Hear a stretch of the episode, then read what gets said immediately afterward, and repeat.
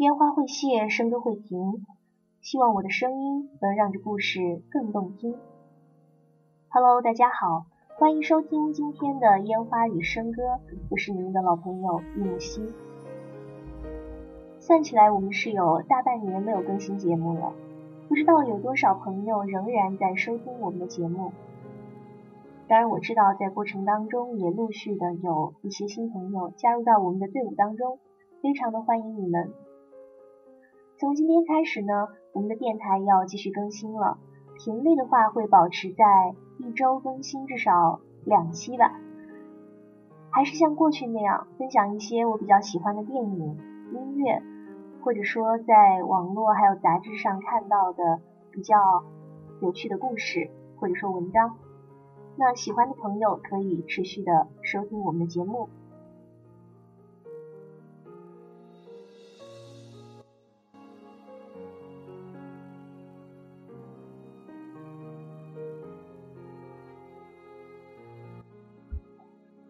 今天要分享给大家的是我在微博上看到一个博主回答他的粉丝提出的一些问题，当然他是统一回复那种出现频率较高的问题。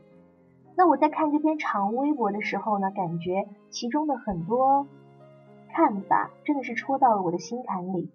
虽然不是所有的观点我都赞同，但是呢，我觉得值得分享给大家去好好的思考一下。那在开始今天的内容之前呢，我们先进一段音乐。这是一首英文歌，呃，是 Westlife 的《Beautiful and White》。嗯，我觉得它非常的适合做婚礼的伴奏曲，不知道你们怎么看？OK，我们来听听看。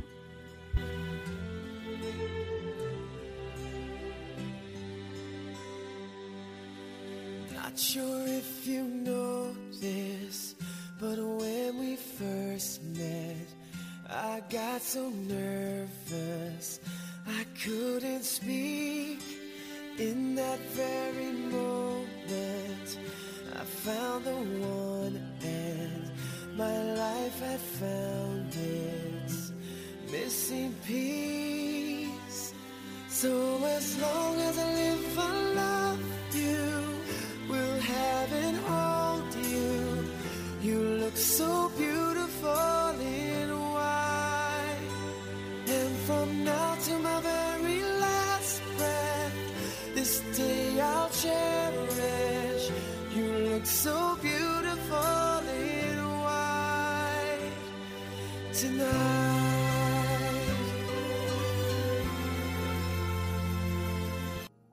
关于事业、人生与未来。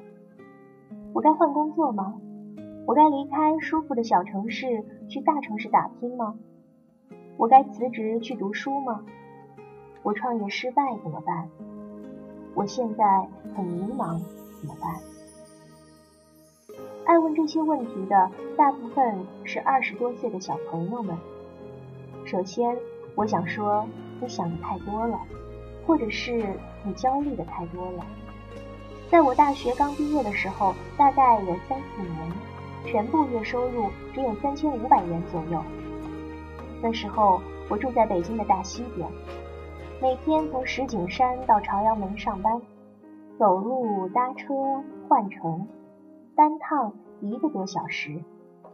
那时候地铁还没有空调，夏天时我都要额外带一件衣服在包里。因为等前胸贴后背，人挤人的站一个小时到公司，下了地铁，浑身就湿透了，真像从人海里打捞出来的溺水者，好不狼狈。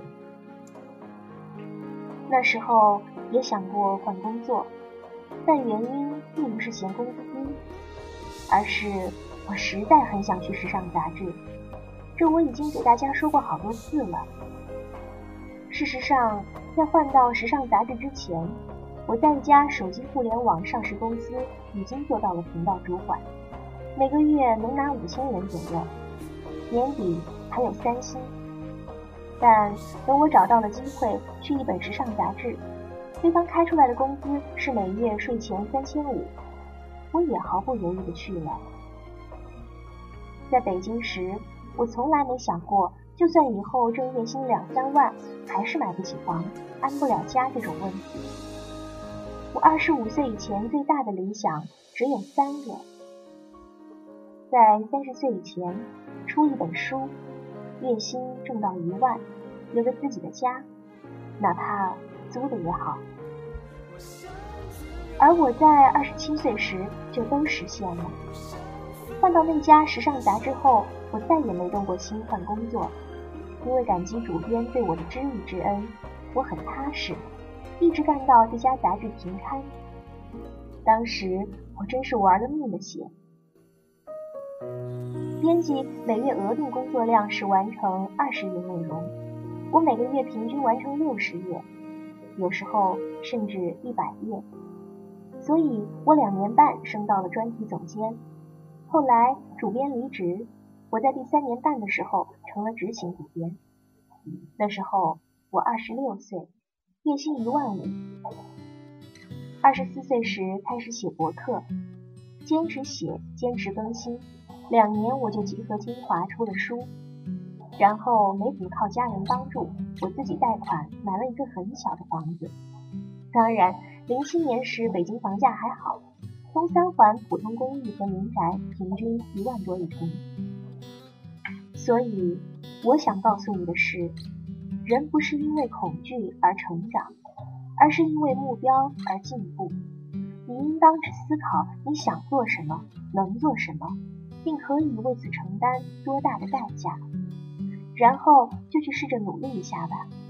没有做过，你永远会惦记，永远会拿“如果那个时候我怎么怎么样”。给自己不成功、不开心的未来做借口。人只能活一次，我可以自行承担所有风险与失败，去追求堂堂正正的成就与生活。我唯一不愿做的就是责备自己。所以创业也一样，没有试过，你会永远不知道到底能不能、适不适合。今年初到今年九月，我前后加入过两家互联网创业公司，分别担任副总经理、联合创始人。但后来，我觉得那样的工作方式和节奏暂时不是我想要的，所以放弃了百万年薪。这个地方作者强调，他绝对没有吹牛逼。他退股，全职在家工作。说实话，写书的收入并不高，但是写作时。我内心安定，充满力量。没有这九个月的尝试，我大概现在还在迷信创业和互联网思维吧。内心不纠结就是好人生。至于有些和我一样差不多年纪，到了事业瓶颈的朋友，问是不是该辞职去读读书什么的，我的回答是：如果不差钱，就去读书，千万不要把读书当做投资。回报率并不比不读书坚持在岗工作高多少。家里没有经济负担，就去读，当做 gap year，调节、散心、看大千世界，回来会有更好的心态去找新工作。对了，我在我第一本杂志停刊后，有过两年的抑郁期，那时候在一家网站，被迫陷入了毫无意义、特别无聊的办公室政治。和我平级的一个同事，天天指挥刚毕业的大中专生来掐架，甚至改我的稿子。我当然不舒服，但如果一拍桌子就撤是为了这些人，这点破事儿，那也太本末倒置了。我在这个互联网公司做了两年，成功为该公司创立了一个新的男士时尚网站。期间，我学会了一切互联网的架构、运营知识。等新的网站稳定，流量突破增长后，我把这份成功经验写进我的履历，然后跳槽了。后来我的就业面一直比传统时尚杂志编辑宽，也要感谢在这家网站工作的两年。嗯，未来太长了，你千万别只看到眼下的痛苦与难受。四十岁言说一切就这样了，都太早，何况。你的人生才刚刚开始。